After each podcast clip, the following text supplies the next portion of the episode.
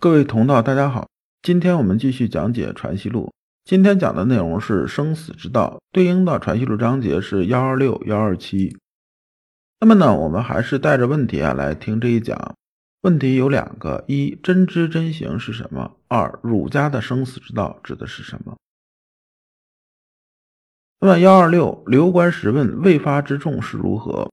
先生曰：汝但戒居不睹。恐惧不闻，养得此心，纯是天理，便自然现。这里边呢，先生讲这个意思啊，就是你按字面解释啊，可能还是听着有点难。那么呢，我把这个先生的意思说一下，和我理解的未发之众。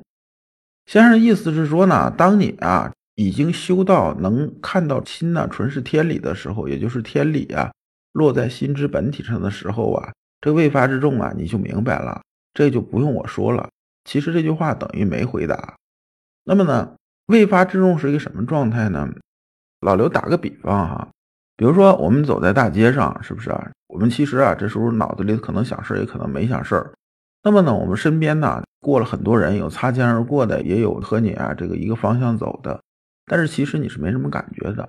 这时候突然呢，前面你看着有一个穿着非常鲜艳衣服的一个美女，那么你心里头是不是突然有着一涌动啊？涌动了之后，是不是就开始心生喜欢了？那么在心生喜欢之前呢，这一涌动啊，就是未发之众，这就是未发呀。就是说我这个情绪啊，就是七情啊，我没有发之前，那么这个之前的这种状态呢，就是未发之众，是这个状态。就是之前呢，我们是不带情绪的。那什么是带情绪的呢？带情绪就是说啊，你在单位里头被老板给骂了，然后你心里很不爽。这时候你在街上走的时候啊，你心里头是很愤怒的。这时候其实你到街上看谁都是不顺眼。突然你看前面一个挺邋遢的这么一个主儿，你马上心里想，这个怎么着怎么着，你心里就火就上来了。他恰好他过来跟你问路，可能一张嘴还没说什么呢，然后你这张嘴就开骂了。这就是什么呢？这就心里边呢已经有情绪在了，这就算不上未发之众了。那么咱们再举个例子啊，比如说像跑步这事儿，很多人都跑过，是吧？我们刚开始跑步的时候啊，没跑之前呢，我们心态是很平和的，对不对？就是我们那个气息啊，其实是不动的。那我们跑起来之后，一会儿你就觉着身体里面气在流动，你就觉着啊，心里头啊，这气啊不断在流动。但这时候你有没有情绪呢？你是没情绪。这时候即使是运动，气血流动起来，你没有情绪，这也算是未发之中。一旦呢，你碰到能触动你一涌动，然后开始有情绪呢，那么这时候就开始发了。这就是未发之众啊，和发中间，就未发和发之间呢，他们之间的这种临界点。那么呢，官时啊，刘官时啊，接着问呐，就是请示啊，就是他没有听太明白，说先生啊，你能不能再说明白一点？我这个还是没有听懂。然后先生这时候就没啥可说的了，因为修心性这种事情，修圣学这个层面的东西来讲，就是老刘现在修到这个程度啊，也是有这种感觉。有些东西啊，你用语言说也好，还是用文字写也好，你说不清楚的，因为语言和文字它承载的信息量非常非常有限。所以先生这时候就讲了一句啊，说哑子吃苦瓜呀，与你说不得。你要知此苦，还需你自吃。其实就是说，苦瓜这个味道，我吃了之后啊，我说苦是不是？那我无论用什么语言来给你描述这种苦。或者我用什么华丽的这种文字来堆砌出来，写出文章给你看，那么你真的知道什么是苦吗？你还是不知道。那你要想知道苦瓜究竟是怎么个苦法呢？那你只能自己尝一尝。这个就是所谓知行合一。其实我们讲知行合一的时候，还有那么四个字叫边知边行啊。这时约人在旁曰：“如此才是真知，即是行矣。”约人呢，就是徐爱啊。徐爱在旁边就是画龙点睛，说了一句啊，说啊，这个才是真知真行啊。我们儒家讲的真知真行就是这样子啊。那么一时在座诸友皆有醒，这个醒呢，就是醒悟的意思。为什么叫在座诸友呢？为什么不是叫诸学生呢？因为先生啊的名气和学问都很大，来听他讲课的人呢，好多都是官员，有一些呢，甚至比他当的官还大。所以这时候讲诸友呢，就有啊同道为鉴、互相切磋这么个意思了。幺二七，萧慧问死生之道。萧慧啊，就是那个对佛道啊很痴迷这个学生。然后呢，萧慧问先生说：“生死啊是怎么回事？”先生就是说呀，知昼夜即知生死。说昼夜你要知道生死的事儿，你就明白了。然后又问昼夜之道。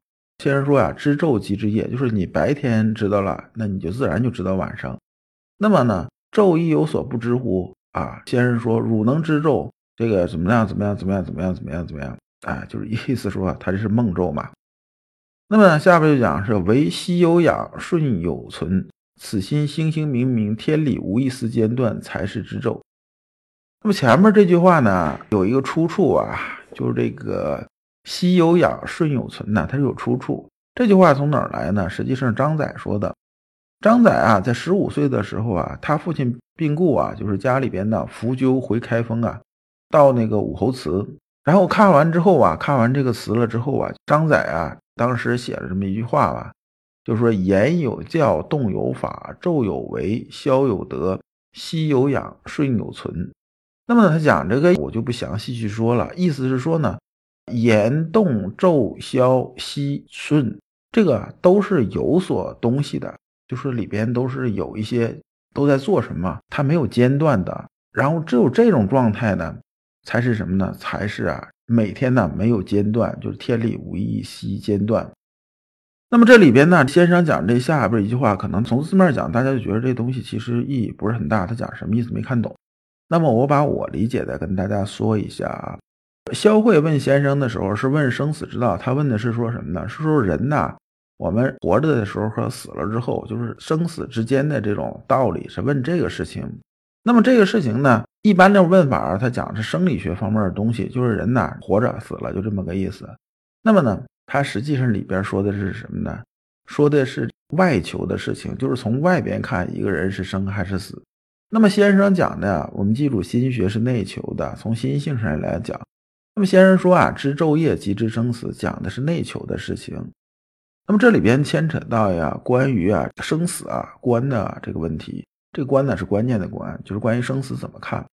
那么老刘学儒学这种感觉是这样的，就是说呢，人呢是有灵魂的，灵魂呢始终是主宰我们的。那我们活着的时候呢，我们灵魂和躯壳是一体的，就是灵魂和身体是一体的。那么等我们逝去的时候啊，我们这个躯壳已经死了，就是从作为生物的角度来说呢，他已经啊是没有什么任何价值了，就被抛弃掉了。但灵魂还是存在的，所以从这个角度，老刘是比较相信人有转世的。只不过转世这个事情呢，不是像你电视电影看那个样子，说直接去投胎，应该不是这样子的。先生讲的意思是说呢，当我们生的时候啊，是灵魂在主宰我们的躯壳。当我们死了之后啊，灵魂出窍了之后啊，它实际上是有意识的，就是你修心性什么那些东西，全在灵魂上承载着呢。那么呢，既然是这样子的，我们生的时候，如果啊，我们心性修的非常好啊，就是非常不错，这个有一定足够高度的时候啊，那我们死后自然而然呢，这个灵魂呢也是这样子，就像什么呢？就像我们白天呢，如果是我们时时啊，这个天理都在心上。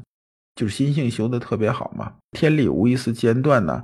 这时候叫知昼，就是你整个白天人清醒的时候，就是没睡之前呢，那么你天理是整个在你气息在你循环之中的。那么一旦呢，我们睡着了之后呢，那么整个天理气息是不是就已经停了？没有，我们睡的时候，它一样在我们灵魂层面，它一样的是在运转。那么这就是天德呀。所以从这个角度来说呢。我们白天黑夜这种倒换呢，其实就是生死这种倒换。我们最后修的是什么呢？修的是灵魂的，并不是修这是肉身的，这是两回事儿。那么从这个道理来讲的话，我们就知道儒家这种生死观究竟是什么样子。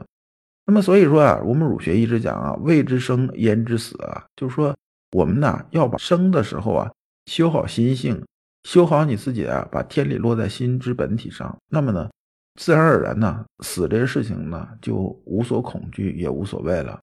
所以啊，先生啊，在五十七岁啊，他寿终正寝的时候啊，这时候他当时讲的就是有人问他嘛，就是这个弟子问他，说你先生啊还有什么要说的？先生讲的是无心光明，讲的是无心光明啊，他讲的就是我们儒家讲的生死观。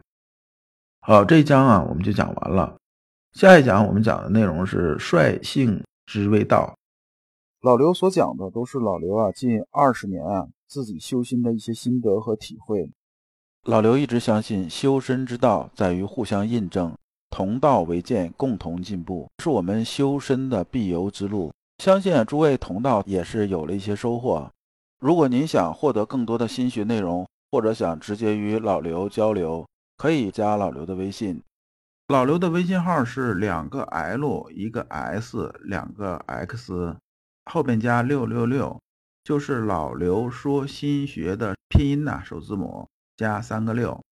你能在和老刘在线交流的同时，还有机会进入我们的心学修行微信交流圈子。今天的内容啊，到此结束，感谢诸君。